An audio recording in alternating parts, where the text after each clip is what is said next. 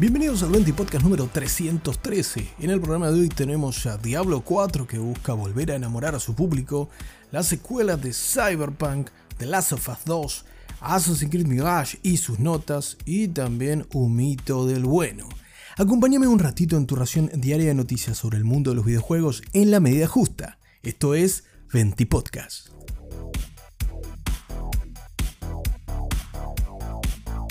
Comenzamos este 20 podcast hablando nuevamente sobre Diablo 4. Y es que de un reporte del sitio Games Radar surgen las palabras de algunos de los responsables del juego y cómo piensan en revivir al cuarto episodio de la franquicia. Como te comentaba, el equipo del portal GamesRadar.com recogió las declaraciones del productor principal de Diablo 4, el señor Timothy Smythe, y del diseñador del juego, Antonio Watson, sobre lo que podemos esperar de la temporada 4. Tanto Smythe como Watson recalcaron que están confiados de que todos los cambios que refieren a la calidad de vida del juego que vienen en esta temporada 2, la temporada de la sangre para Diablo 4, va a traer de vuelta a todos aquellos jugadores que abandonaron el RPG de acción de Blizzard. En palabras de Watson, uno de los diseñadores de Diablo 4, destaca que hay muchas cosas que fueron recibidas muy positivamente, que muchas de las conversaciones que ha tenido han sido que la gente está entusiasmada con el contenido de la temporada 2, pero también están muy ansiosos por estos cambios de calidad de vida del juego, es decir, mejoras en cómo se disfruta la experiencia de Diablo 4 sin que estos estén vinculados con nuevo contenido tanto de lo narrativo como en la narrativa o gameplay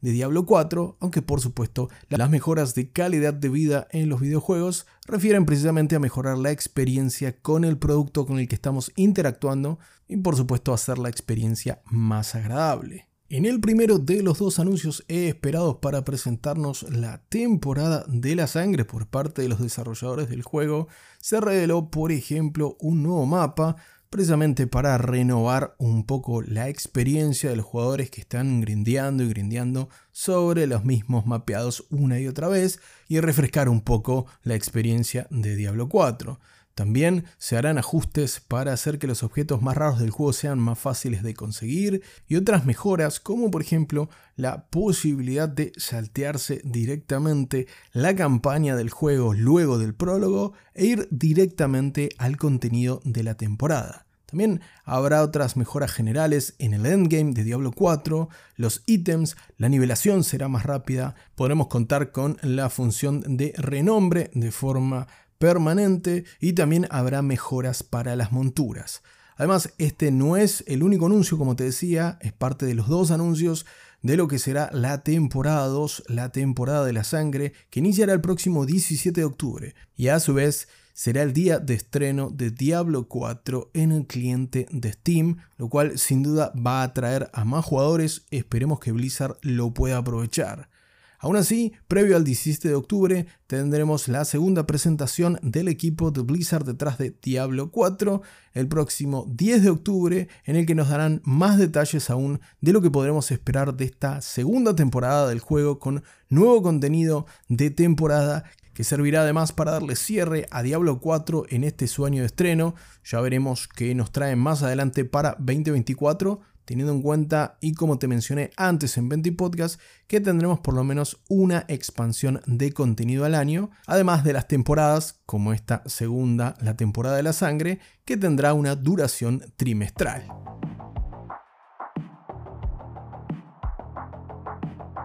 Seguimos en el 20 Podcast y a continuación no trataremos una noticia, sino un compendio de tres noticias cortitas antes de continuar el episodio de hoy, ya que Sony ha confirmado que ha sufrido una brecha de seguridad pero no era la última que fue mencionada hace días atrás, en el que un grupo con un ataque de ransomware declaró que tenía información valiosa de la compañía referida puntualmente a PlayStation y que la pondría a la venta online si Sony no pagaba el rescate que ellos esperaban. Bueno, lo que sabemos es que hasta el momento Sony no ha pagado a este grupo de hackers por el rescate y que la información todavía no ha sido difundida, no ha sido puesta a la venta de forma online. Por lo tanto, estaremos atentos a ver si se filtra algo al respecto o si se difunden informaciones privadas de Sony internas que refieran más que nada al mundo que nos atañe, al mundo de los videojuegos. Y digo esto porque en el ataque que Sony declara y del cual se hace cargo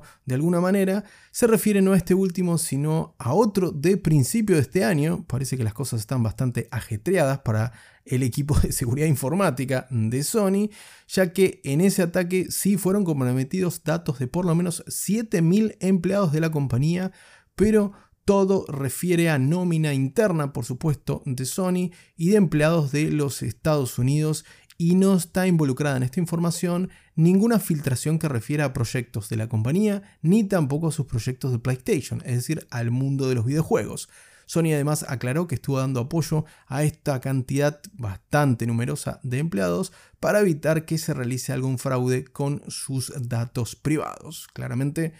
hacen referencia a datos de la nómina interna o a datos de recursos humanos como cuentas bancarias o X datos privados de su personal que por supuesto podrían comprometer la salud financiera de estos cuando menos, pero no comprometen ningún proyecto que ataña, por ejemplo, a todo lo que es multimedia o al mundo de los videojuegos, como decía en el caso de PlayStation. La siguiente noticia es una grata noticia para el desarrollador Jae Jong-yu de origen surcoreano, ya que el bueno de Jae en 2020 fundó el estudio SEAI o estudio SAI, como quieras llamarlo, y publicó este 2023 su primer juego, un action RPG llamado Eternite, que está disponible en PlayStation 5 y PC. Y si sos amante de los action RPG, te lo recomiendo ya que si bien dista de ser una obra maestra de los action RPG, es más que agradable y además te lo puedes pasar prácticamente en dos tardecitas. Además, lo que hace más destacable aún a este proyecto es que es el proyecto de una sola persona, del fundador de Studio CI, que ahora, y gracias al éxito de este Ether Knights, logró pasar una ronda de financiamiento en el que se juntó 7 palitos. Así es, el estudio ahora contará con unos más que interesantes 7 millones de dólares que provienen de esta ronda de financiamiento en las cuales pusieron la platita Crafton, los publishers de PUBG por ejemplo, o Hypergriff, que es un estudio de desarrollo de origen chino. Esto, además de hacer crecer sin duda al estudio CI, le permitirá a su fundador agrandar el estudio y dejar de ser un one-man army y contratar más gente y además ponerse manos a la obra para el próximo proyecto que nos traerá Estudio CI. De vuelta, si no jugaste Ether te recomiendo que le eches un vistazo, ya que sin duda vale la pena. Tanto así que voy a estar pendiente desde el 20 Podcast cuál es la próxima aventura en la que se embarca el estudio 6 ahí, ahora con más personal y por supuesto con más presupuesto. Y si hablamos de presupuesto, sin duda tenemos que hablar sobre los chicos de Housemark, el estudio finlandés que fue comprado por Sony allá por 2021 y que nos entregó de forma exclusiva para la consola de Sony a Returnal, el proyecto más ambicioso y de mayor presupuesto de los finlandeses hasta el momento. Parece que a Housemark le está yendo bastante bien porque ahora se van a mudar para finales de 2024. Sin duda Sony tiene que ver con esta inversión a un estudio nuevo que ocupará más de 3.000 metros cuadrados, lo que los dota de muchísima más infraestructura. E incluso el director de marca de Housemark, el señor Michael Havery, ha destacado que van a ser pioneros en poder sumar talento de aquel país nórdico para la región y ser un faro en cuanto a lo que es la innovación. Bueno, palabras bastante grandilocuentes, obviamente viniendo de alguien del riñón del marketing, ¿no es cierto? O en este caso el director de marca de Housemark,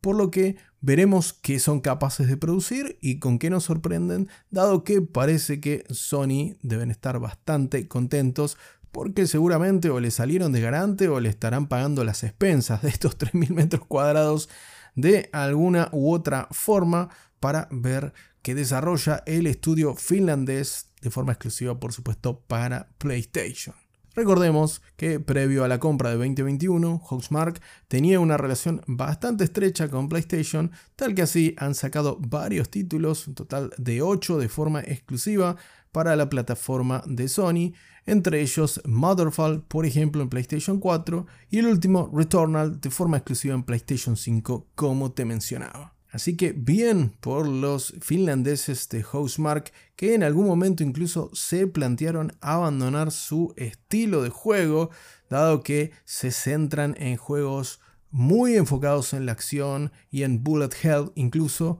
como el recordado Next Machina, que está dos mangos en las ofertas de Steam siempre y te lo recontra recomiendo si te gustan los juegos con un buen soundtrack, con muchísima acción y en el que huelen tiros para todos lados. Por supuesto, también tenés Returnal disponible en PlayStation 5.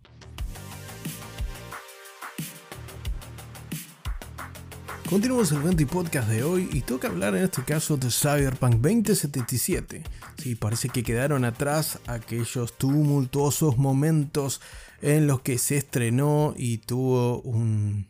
escándalo básicamente en la generación anterior de consolas, tanto que incluso llegó a ser retirado de la PlayStation Store en su momento. Pero diferentes son las aguas por las que navega Cyberpunk en este momento, dado que CD Projekt Red confirma que la franquicia ya alcanzó los 25 millones de unidades vendidas para Cyberpunk 2077 y que Phantom Liberty, la expansión de historia de Cyberpunk estrenada la semana pasada, superó los 3 millones en su primer semana de lanzamiento, algo que sin duda le cambia completamente la cara a Cyberpunk desde el punto comercial, pero también desde el punto de la experiencia y de lo que es la obra de Cyberpunk para el estudio CD Projekt Red,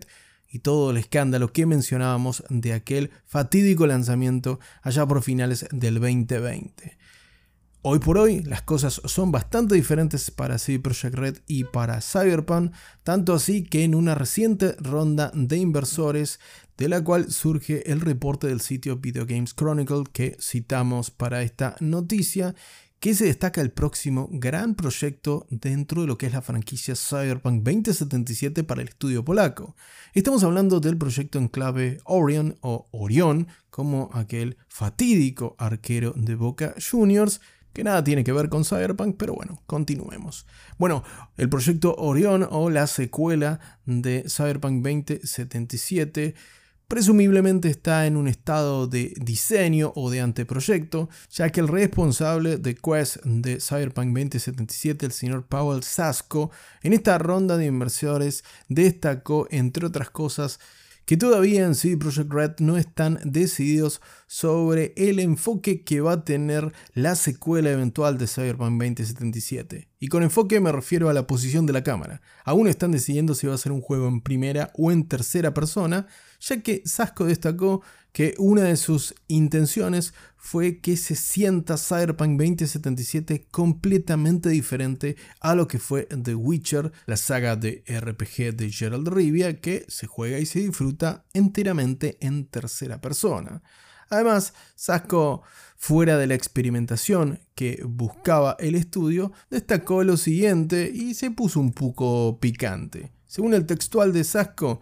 dijo que como creativos también tenemos que cambiar la mentalidad, no quedarnos en una rutina. No quiero darles ejemplos, pero saben que hay muchas compañías o IPs por ahí que son un poco como producción en serie o copiar y pegar, y no queríamos que nos pasara eso a nosotros. Sin duda, y pese a que podemos seguir achacando durante años todo lo que hizo CD Red de mal en el lanzamiento y como proyecto del Cyberpunk original de aquel 2020, este salto de la tercera a la primera persona sin duda fue un movimiento arriesgado y a destacar porque a pesar de usar el mismo motor para el desarrollo del juego que el que usaron en The Witcher 3, la verdad que Cyberpunk 2077 se siente como algo completamente nuevo y esto hay que reconocérselo a Sasco y al resto del equipo de desarrollo de CD Projekt Red porque sin dudas fue una apuesta arriesgada que a día de hoy podemos decir que finalmente salió más que bien. Algo del que el propio Sasco y compañía destacan que no se arrepienten por esto darle una identidad completamente diferente a The Witcher 3 y a Cyberpunk 2077, no solo en lo estético, sino también en el materia jugable. Por lo pronto, son pocas las novedades acerca de esta eventual secuela. Sabemos que CD Projekt Red ya está trabajando en una nueva trilogía de The Witcher, así como diferentes spin-off de la franquicia. Como también se confirmó en las últimas horas que van a trabajar en asociación con otro estudio para desarrollar un live action, es decir, una película o serie de Cyberpunk 2077. Así que Aquel trágico 2020 para sí Project Red parece haber quedado completamente en el pasado y se viene una nueva etapa muy prometedora para el estudio polaco y muy prometedora también para los fanáticos de Cyberpunk.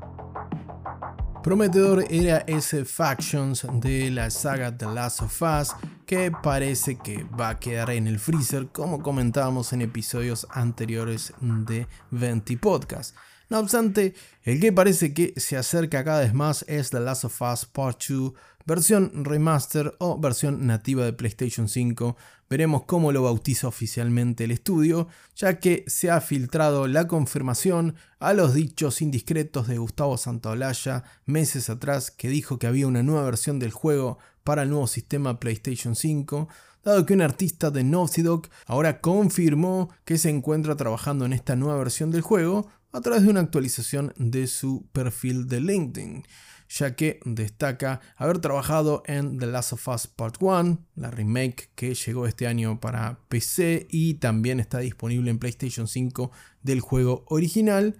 y destaca simplemente a The Last of Us 2 Remastered es decir, la versión remasterizada, versión adaptada para PlayStation 5 que posiblemente llegue con diferentes mejoras tecnológicas, una lavadita de cara y además la presencia de una marca muy importante, una IP muy importante para Sony PlayStation, una etapa que no tiene particularmente tantos exclusivos en la calle. Con esto no queremos decir que The Last of Us Part 2 Remastered va a estar disponible próximamente en PlayStation 5 porque el estudio aún no lo ha confirmado, pero la verdad tiene mucha pinta que en los próximos meses tengamos novedades y por qué no un estreno para PlayStation 5 y tal vez esta reversión que llegue también a PC. Así que si estabas triste por las últimas noticias que dimos en el 20 Podcast respecto al juego multijugador de The Last of Us, bueno, parece que vamos a tener al menos un poquitito más de la franquicia con esta reversión de su último lanzamiento,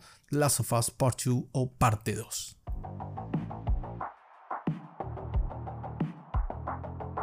Continuamos este 20 podcast con una noticia, en realidad con una ronda de reviews que veníamos debiendo de los últimos días y dado que no salteamos una emisión, la del jueves lamentablemente, bueno, estamos haciendo este episodio un poquito más cargadito. Vamos con la ronda de reviews ahora sí de Assassin's Creed Mirage que se estrenó hace pocas horas nomás y ya tuvo por supuesto las reviews de la prensa especializada de momento tiene alrededor de un 77 en la nota promedio de Metacritic, que como siempre digo es solamente una referencia, pero para la expectativa que suscitaba Mirage, la verdad que creo que es una nota un poquito corta, sin parecer un mal juego, aún no lo he probado particularmente, pero vamos a ver qué dicen los medios especializados. En el caso de Noise Pixels, le clava un 90, una nota casi perfecta, una nota bastante alta a este Assassin's Creed Mirage, y lo destaca como lo siguiente. Mirage quiere que los jugadores experimenten su historia hasta el final y te alegrarás de haberlo hecho. Hay muchas escenas nostálgicas que replican las primeras entradas de la serie, pero Mirage logra crear una experiencia genuinamente única que bien podría dar forma a futuras entradas. Esto se puede jugar fácilmente como tu primera aventura de Assassin's Creed, pero los fanáticos de toda la vida serán recompensados con puntos de trama conectados y momentos emocionantes de juego.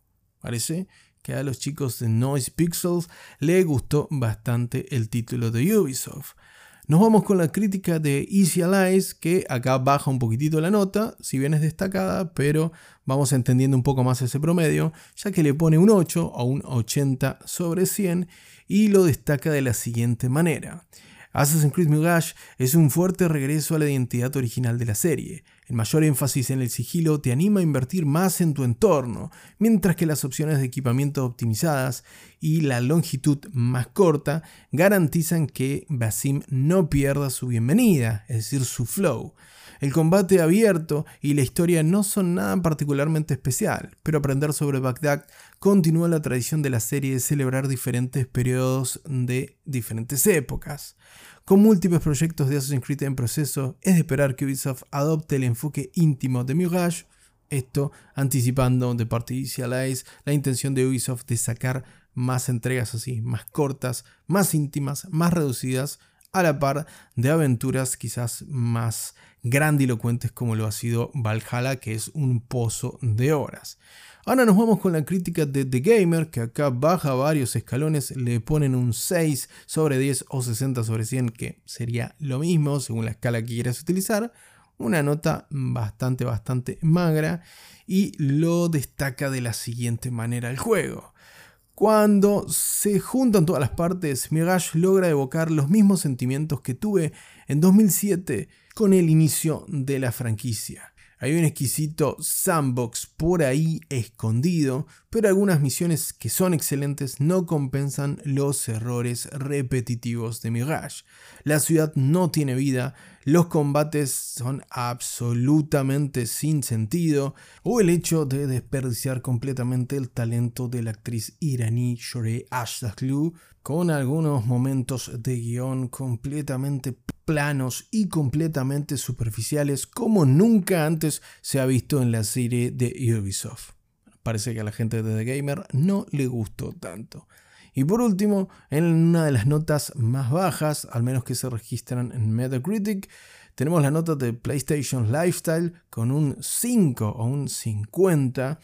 y que lo justifica de la siguiente manera. Afortunadamente, Assassin's Creed Mirage es mucho más corto que las últimas entregas de la serie. Sin embargo, su cifra relativamente esbelta en cuanto a duración solo indica cómo la serie ha utilizado la cantidad para compensar en exceso su estancamiento. Esto queda al descubierto en Mirage, ya que su diseño sigiloso y de mundo abierto proviene de épocas que hace mucho tiempo que han pasado de moda un error no forzado de Ubisoft que se debe principalmente a la dependencia excesiva de la compañía durante una década en la estructura de los Assassin's Creed. El potencial de Bagdad como escenario clásico de la franquicia también se ha visto afectado por estas cosas y se ve socavado por la artificialidad de su plan. Mirage fue diseñado para volver a lo básico, pero terminó siendo simplemente demasiado básico bastante lapidaria a la gente de PlayStation Lifestyle con este 50 que compensan un poco, mejor dicho, promedian un poco las notas altas que tiene Assassin's Creed Mirage, que por supuesto está lejos de ser un mal juego, pero sin duda por la expectativa que generaba Mirage con este nuevo lanzamiento para la franquicia, esta vuelta a las raíces, llama la atención que la crítica especializada hasta el momento le otorga notas por debajo del 75, lo aprueba raspando o en varios casos lo desaprueba en casi un 30% del total de críticas que tiene el juego hasta el momento. No obstante, y fuera de lo que diga la prensa y fuera de los puntajes, contame vos tu opinión del otro lado. ¿Pudiste jugar ya Assassin's Creed Mirage? ¿Qué te pareció el juego? ¿Estás de acuerdo con las notas de la prensa más lapidarias? ¿O por el contrario, te parece un gran lanzamiento y estás muy contento o contenta con él. Coméntame tu opinión en el anuncio de este episodio en el Instagram de Venti Podcast. Te dejo el link en la descripción.